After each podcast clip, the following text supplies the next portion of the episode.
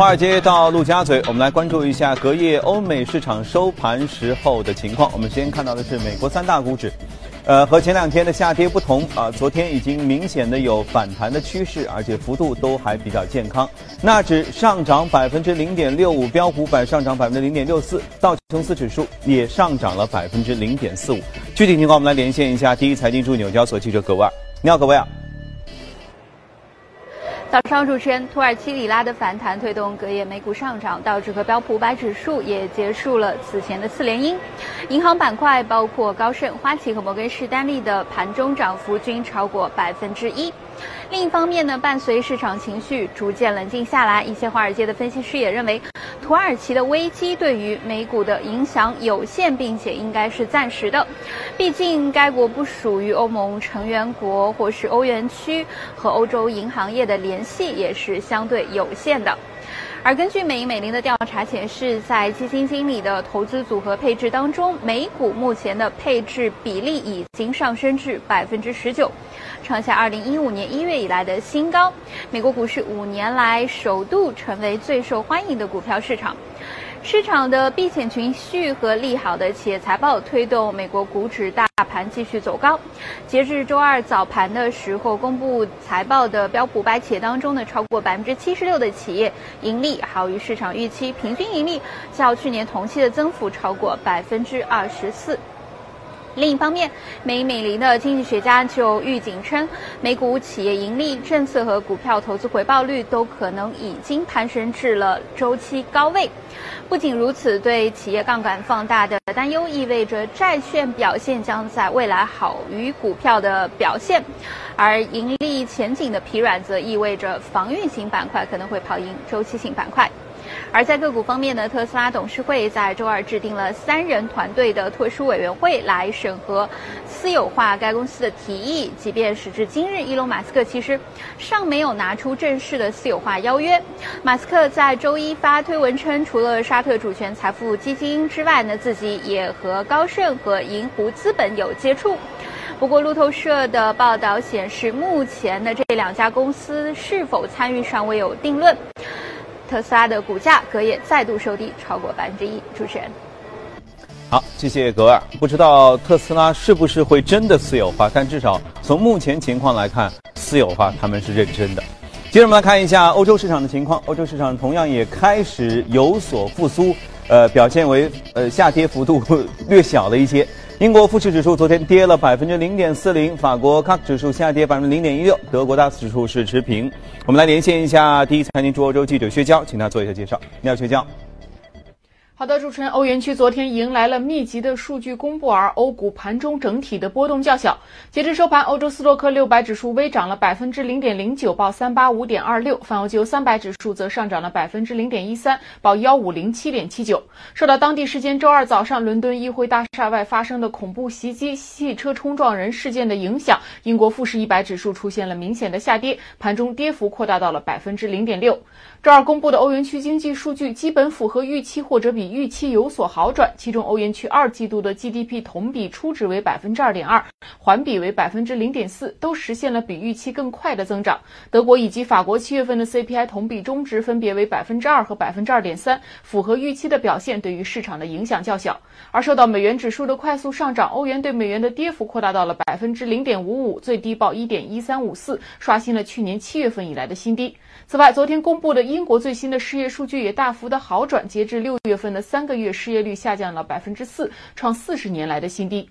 退欧方面，英国外交大臣亨特今天表示，无协议退欧的风险正在上升，大家需要为一个混乱的无协议退欧可能性做好准备。本周四，英国与欧盟将展开新一轮的退欧谈判，据悉，英国到时候将向欧盟施压，推动谈判进程的加快。主持人，好，谢谢薛娇。从我们两个连线当中，你已经能够感受到了，前两天一直在谈到的那个国家啊，里拉等等的相关的事情，几乎已经不再出现了。市场似乎已经慢慢的从土耳其的金融的危机当中正在缓和过来，而且呢，如何正确的看待整个的危机和它的影响力，也许从今天开始就是一个慢慢的很好的复盘的机会。我们今天也要和嘉宾一起来聊聊，土耳其的危机是不是被放大了？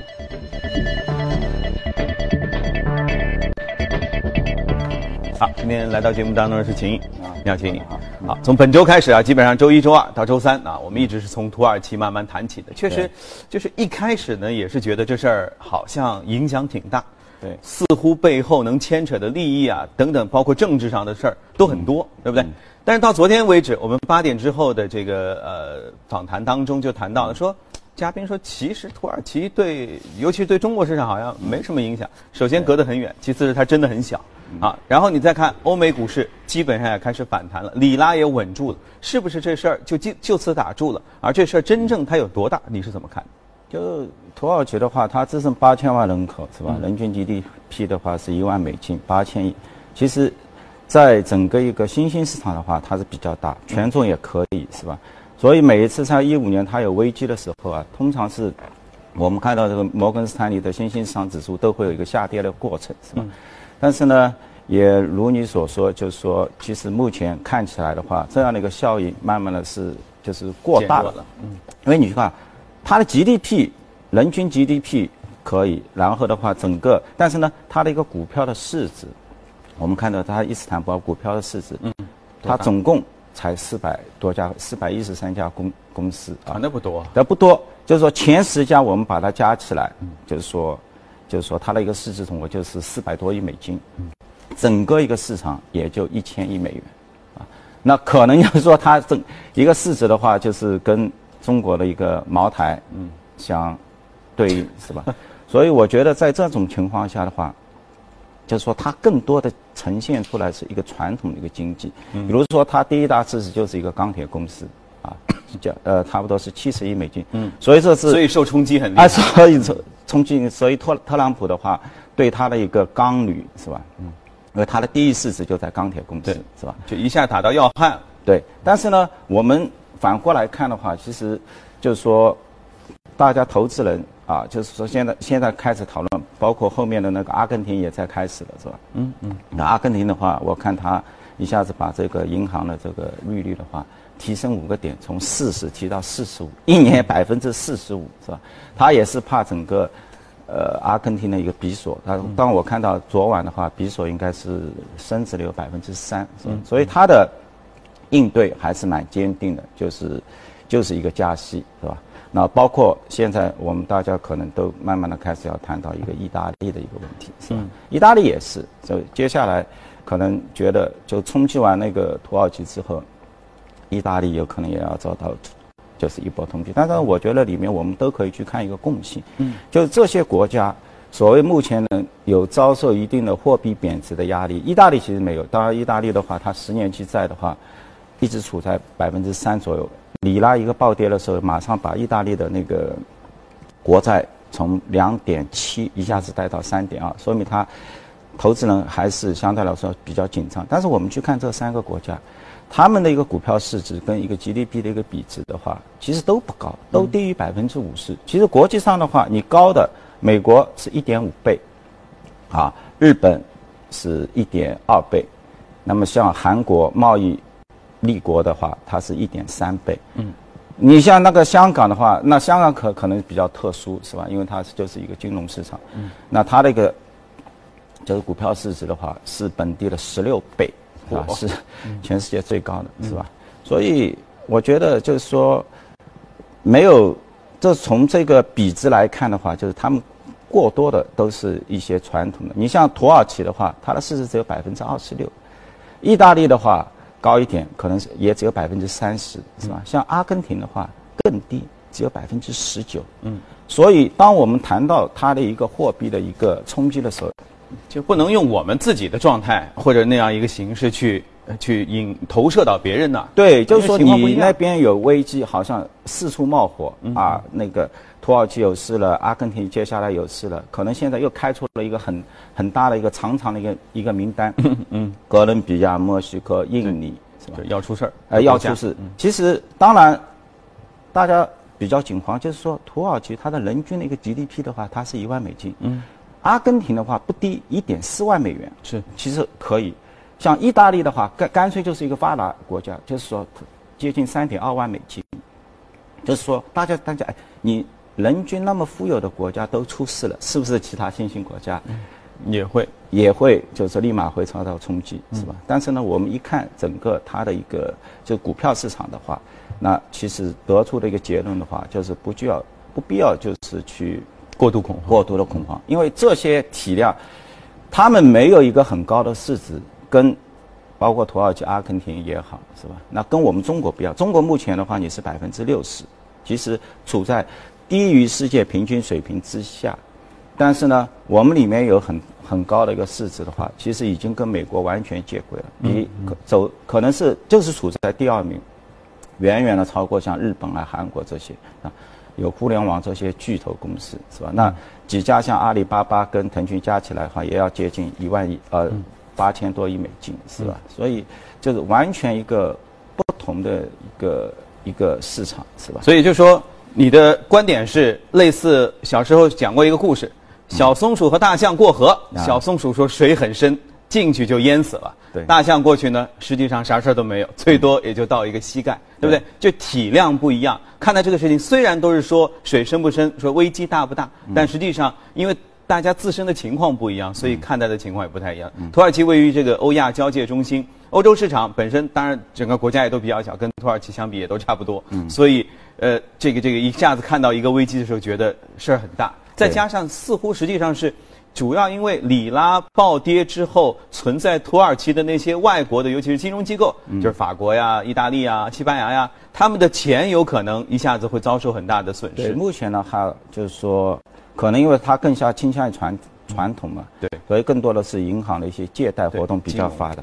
目前来看，影响比较大的话，你去把欧欧资银行，其实整整整体欧资银行上市企业，嗯，能够报得出来的话，一个是西班牙的那个对外银行，嗯，它可能受到因为因为你看里拉出事之后，它股价跌，它有三百亿欧元的一个市值，嗯，跌了将近百分之九点几，是比较大的，而对。而就是说它百分之十一的利润，嗯，来自于土耳其，是。百分之十三的贷款是跟里拉挂钩的，所以这个货币一贬值的话，对它影响是比较大的。对。另外一家公司的话，可能就是意大利的裕信银行，那么它市值也要接近两百八十亿欧元，嗯，那么它的话，将近是百分之四的利润是在跟里拉，还有一个百分之五的贷款，所以这两家公司基本上夯掉了接近有五十亿欧元，是吧？可能因为这个土耳其的一个事件，是吧？可能就是，但其实也就是对这些个体嘛，对个体就算稍微有一些传递的效应，但是其实总体的影响还不大。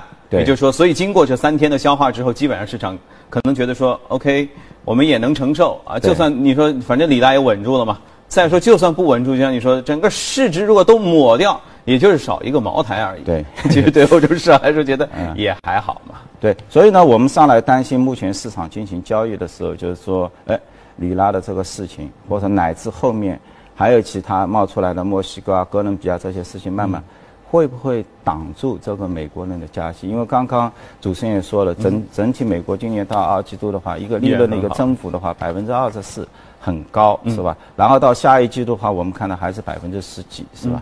那么是否他会把这样的一个加息的一个步骤，因为现在大家都预期年底是两次，九月、十二月两次，明年两次，嗯，那么最终的话恢复到两点七五到三左右的一个水平。那你觉得美联储会考虑吗？如果在以前耶伦的话，耶伦似乎会说啊，考虑到全球哪里还有一些危机，所以我们可以放缓一些啊，或者说在这些方这些方面再三思一下。那现在应该风格不我觉得这些都是很小的一个经济体，只有到像中国这么一个大型的经济体的话，才能足以使它进行一个考虑。嗯，所以呢，目目后来的话，我们还是只能是看到它还是要不断的加息。现在你看到整体的一个十年期的话，那可能还是在百分之两点九。那么这一根收益率曲线的话，可能大家还是只能看是不断的进平坦，就是不会出现陡峭，因为你不加息，可能就是陡峭了。那么你现在继续要加息的话，近端要加息的话，远端还是在两点九或者三左右的话，那你这根收益率曲线呢继续的一个平缓，是吧？嗯，那有可能还是会出现一个就是一个转向，就是远端还要比近端要来的低。嗯啊，那这样的话，有可能的话，符合传统经济论的话，你也是要到一九年或者后半年的话，进入到所谓的一个经济的一个就是通缩的一个前兆，就 recession 和衰退的话，往往是这条线来决定，是吧？所以你的观点是，就算出了像土耳其这样的黑天鹅的事件，也算始料未及哈。对哪怕新兴市场再有几个暴雷的，美联储加息的步伐依然不变，就是说美元的强势地位依然不变。对，我觉得就是说，我们劈开这个，就是说土耳其或者就是包括后面的阿根廷，是吧？因为接下来大家都可能还是在谈论那个意大利，因为意大利之前一个暴跌的话，大家已经有影响了，是吧？你现在去看整整体一个意大利的股市的话，就是说银行股基本都是趴在一个底部，是吧？就是说没有任何反弹的迹象。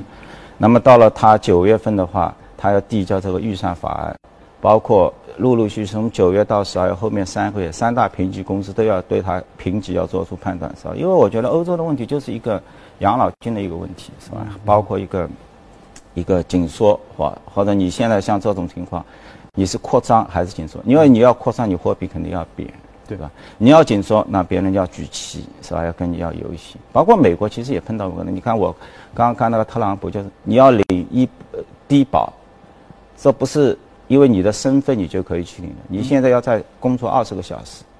啊，你你必须要工作，这个跟以前的奥巴马时代不能是不一样的所有的人躺着你要赚钱，你是赚不到的。所以归结到一点，包括欧洲也好，包括美国，就是大家领取这个就是保障金的一个方式，是吧？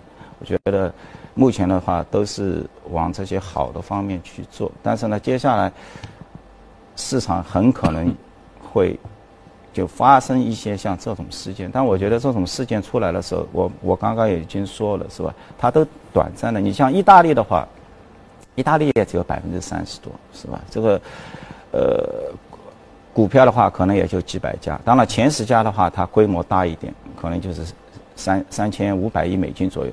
那我说这个三千五百亿的话，整个把这十家公司加起来，最大的公司加起来，可能它不及谷歌的一半。嗯，所以你用这些国家的股票市场发生一些危机，或者货币一些危机，说要冲击美国，嗯，或者乃至像中国这样的一个那大大那根本就是不是一个体量，是吧？根本就 感受不到，是吧？所以因为这种下跌的话，可能大家相反应该是一个买入买入的一个机会能。看到机会哈。啊也就是说，其实通过这些事情，通过这些小风雨，就是大家能够多增长一些投资的经验，对然后学会冷静客观，同时更全面的去看待这些事情。对，还有一个呢，就是说从这些体量发展，就是说，呃，看就是你还是要做大一个股票市场，是吧？就是说目前看起来，为什么土耳其也好，阿根廷也好，意大利也好，其实他们的股票市值都比较低，没有去注重发展这个 equity 的一个市场。那么你把这个市场能够加到百分之七十到八十，乃至就是像韩国人你要加到一点二左右的话，你有一个蓬勃的大，就是因为这就是一个信心市场嘛，就是你把这个信心大家都注入到这个股票市场的话，那不要过多的去依赖这些银行业的话，那我相信的话，你的也会变得更强自。身的一个经济体，包括你自身的一个币值，会更加稳定，而不是说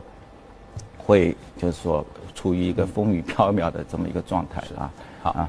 好，那我们关于土耳其的危机就先聊到这里。接着我们来看一下今天的美股放大镜要关注到的。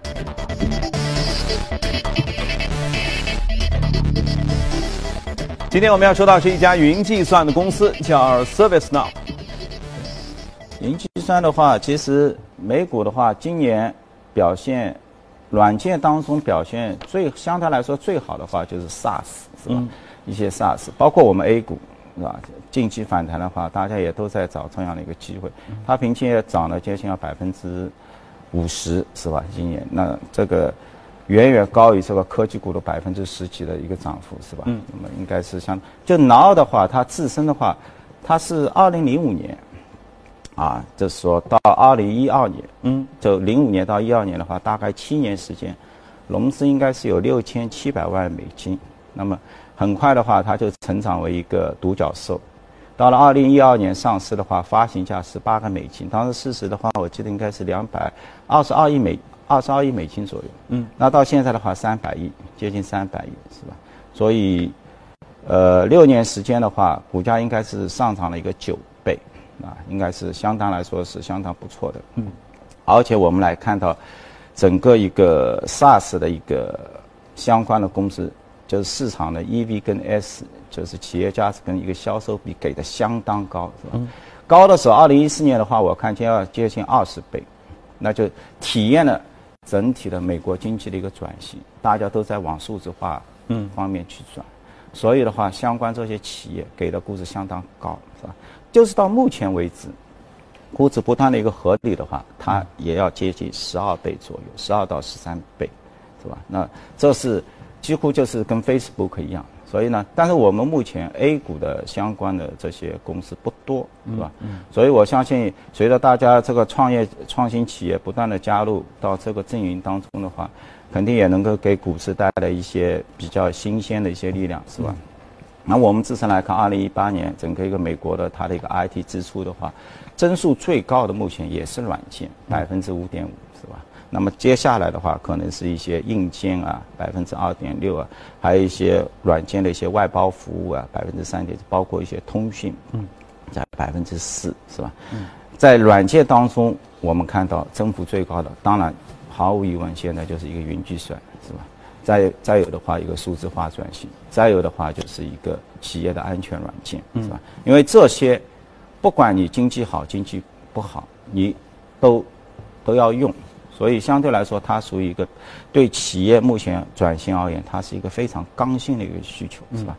可能嗯，相对来说，像一些比较花哨的啊，你桌面的一些虚拟化，这些也也有一些上市公司在做，包括现在很多人在谈论的一些区块链啊这些应用。那这些的话，属于比较时髦的话，那在经济一旦出现一个拐头的话，那这些可能大家都不会去考虑，因为可能是四五年以后的。就眼门前的话，包括云计算，包括 SaaS，包括企业安全软件，包括像做很多企业的一些合规，因为现在监管越来越严，那你的合规是否符合到位，是吧？那你一个不合规，你可能罚很多钱。所以这种软件公司的话，业绩都非常好，嗯是吧？因为我觉得像这样的公司，包括其他的类似云业务的公司哈，他们是正好就站站在了时代的一个潮流的肩上啊，对，而且能充分享受到整个的发展。因为你想，他才零五零几年的时候刚刚才开始发迹，也就是在此之前是没有云计算这件事儿啊，啊，正好他们吃到了第一口甘蔗，然后开始一路的高歌猛进哈。那您觉得？云计算包括微软云计算、亚马逊云计算等等，都这些都做得非常好。嗯，呃，大概还有多长的发展的空间？也就是它是不是已经到了一个比较充分的发展的阶段？然后再下一个阶段可能会什么时候来到来？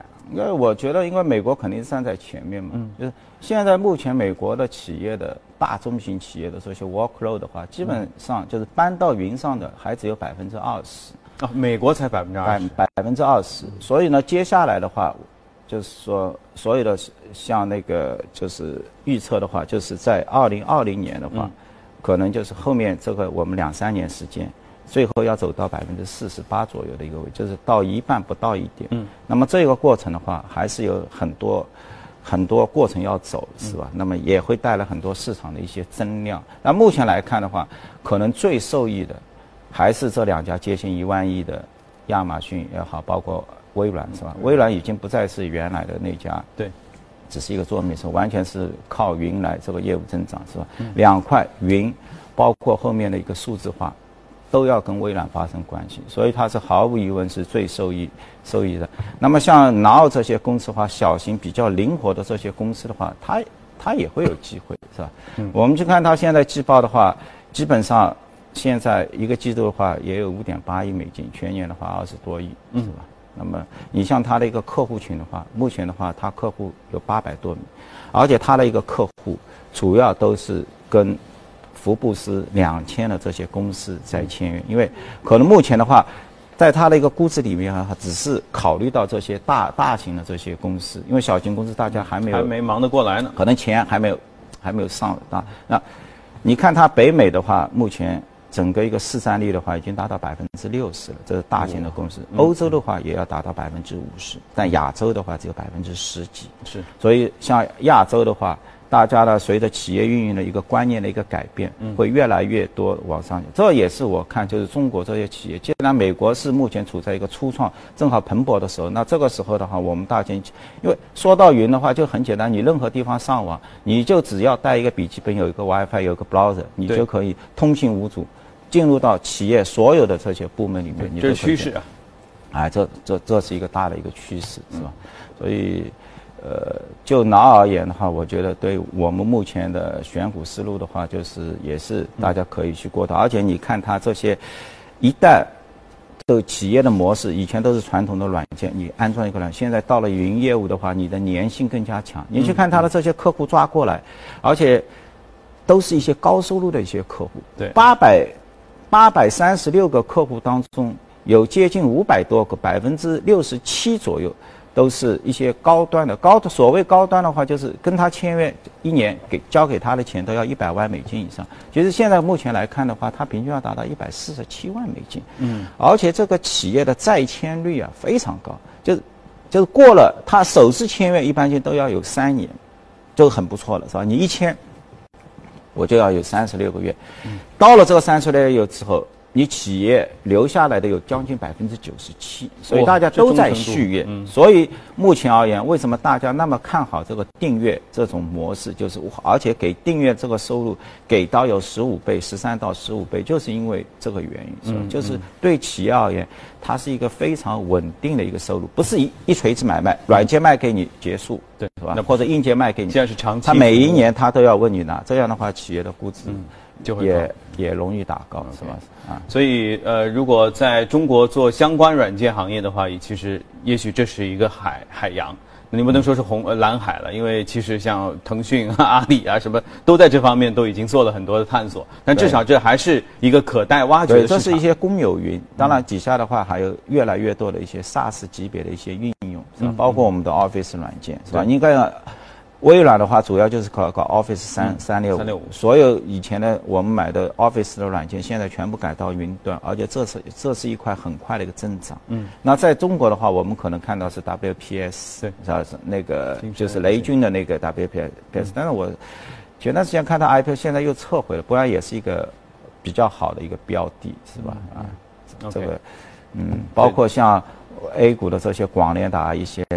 一些建筑软件啊，包括像金蝶啊，包括像用友啊，其实他们都在转型，就是这一块收入，目前看起来的话，可能金蝶相对来说高一点，百分之二十，是吧？但是你像 Now 这种公司的话，它的订阅收入现在已经占到百分之九十二，所以对于我们中国企业的话，就是你的随着你的订阅这一块不断的一个提升的话，那么。